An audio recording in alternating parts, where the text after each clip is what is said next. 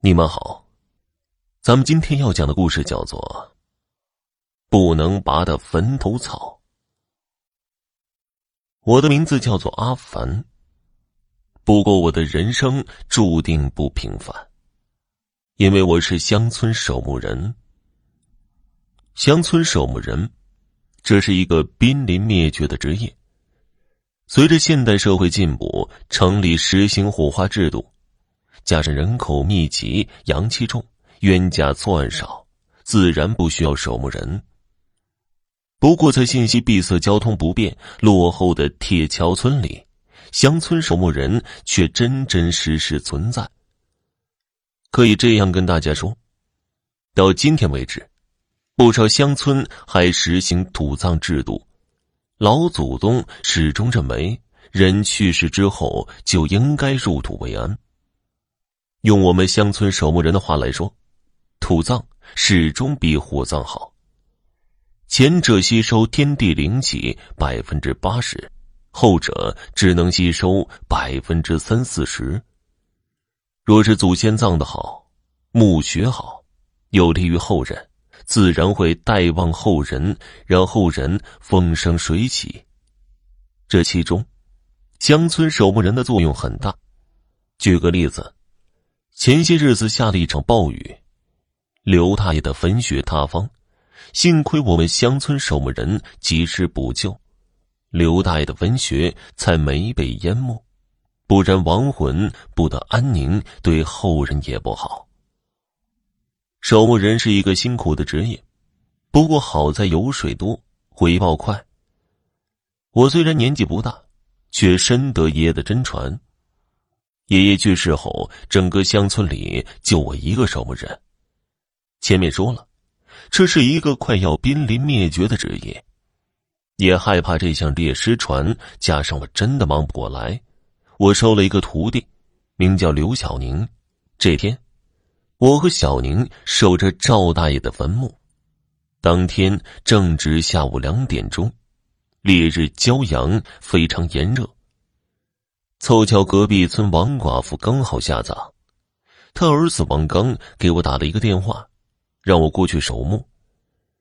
我看正值下午，这青天白日的，也不会搞出什么名堂，对徒弟小宁说道：“小宁，你把赵大爷的坟墓守好，我去隔壁村一趟。”刘小宁一看自己有单独表现的机会，一个跺脚朝我敬了个礼：“师傅，你放心，有我在。”没问题的，守墓人这份职业，开始的时候最为辛苦，因为要守足七七四十九天。过了七七四十九天以后，每月去个两三趟就行了，客户也只要每月准时把钱打入我的账户就 OK 了。赵大爷还有一天就满七七四十九天了，我也因此松懈下来。谁知道刘小宁竟然给我捅出篓子来。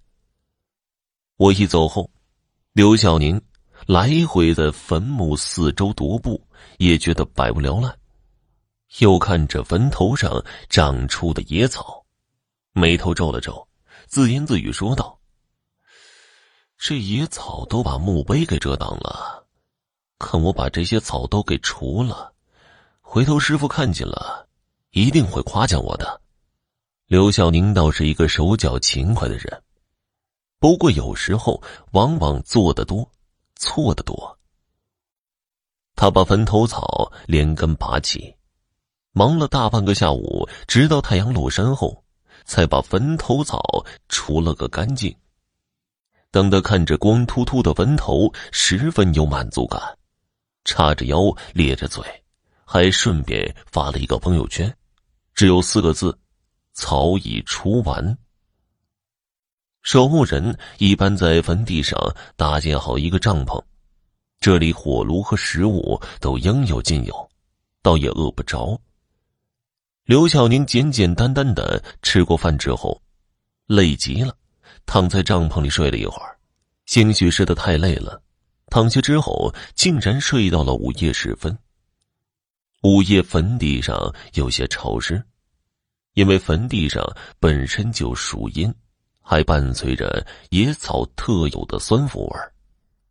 这时候，月光透过茂密的树枝投射在坟头上，四周黑漆漆的，只有枝头上眼睛瞪得圆溜溜的猫头鹰，在午夜里凝视着这里发生的一切。还有刘小宁粗重的呼噜声，寂静的月色下，一切都显得那么诡异。偶尔还有硕大的青蛙从坟后跳出来，呱呱的怪叫。不过，对于刘小宁来说，这一切他早就习惯了。当晚，王寡妇那边下葬似乎没那么顺利。风水先生和王寡妇的儿子商量着什么，看来今天多半不能下葬了，也就没有什么事儿了。闲来无聊。我打开微信，首先刷朋友圈。当我看到刘小宁发的四字朋友圈，心里咯噔的一下。那小子不会把坟头草都除了吧？要知道，坟头草也叫做仙草，用我们的话来说，叫做鬼草，而且有大忌：坟头草千万不能拔。你想啊。人死属阴，实际上就跟鬼一样，鬼惧怕阳光烈日，要藏在伞里才能出去。这坟墓里的尸体也是一样，坟头草就起了遮阴避阳的作用，让死者有安身之地。俗话说得好，人有人气，地有地气，你把草给除了，那不是拆了人家的房顶，这可是要出大事儿的。当天晚上，我急急的赶回村里。当我快到赵大爷坟墓的时候，我听到不远处传来一阵令人毛骨悚然的尖叫。糟了，出事了！我额头上出了一层细汗，在奔跑的过程中，后背的衣服和皮肤紧紧的贴合，后脊上一股冰凉刺骨的感觉瞬间袭遍了我的全身。当我赶到坟地后，只见刘小宁双脚翘起，双手死死掐住自己的脖子，双眼泛白，发出鬼里鬼气的尖叫声。我光是听到这个声音就觉得毛骨悚然。不用说，刘小宁拔了刘大爷的坟头，当天晚上就被鬼压床了。这刘大爷也真是的，一上来就掐人脖子，看来。是想要他的小命。我从坡上直接跳下来，跨步直接冲了过来。奔跑中，我咬破中指，把鲜血直接点在刘小宁的眉心上，双手不断的掐指，爆破的声音喊道：“邪魔俱退！”我的声音劲道有力，加上我的童子血，当真起了作用。只见一个没有双腿的黑影儿从刘小宁的身上弹开，直接朝着坟头进去了。黑影不用说，自然是大爷的鬼魂。只是让我没想到的是，刘小宁并不是鬼压床，而是比鬼压床严重了好几倍。他被鬼给上身了。刘小宁发出剧烈的咳嗽，腾的一下从地上爬了起来。双眼里充满了恐惧，对我说道：“师傅，我做了一个噩梦，我梦到刘大爷又掐死我。你不是做梦，刚才你被刘大爷的鬼魂上身了。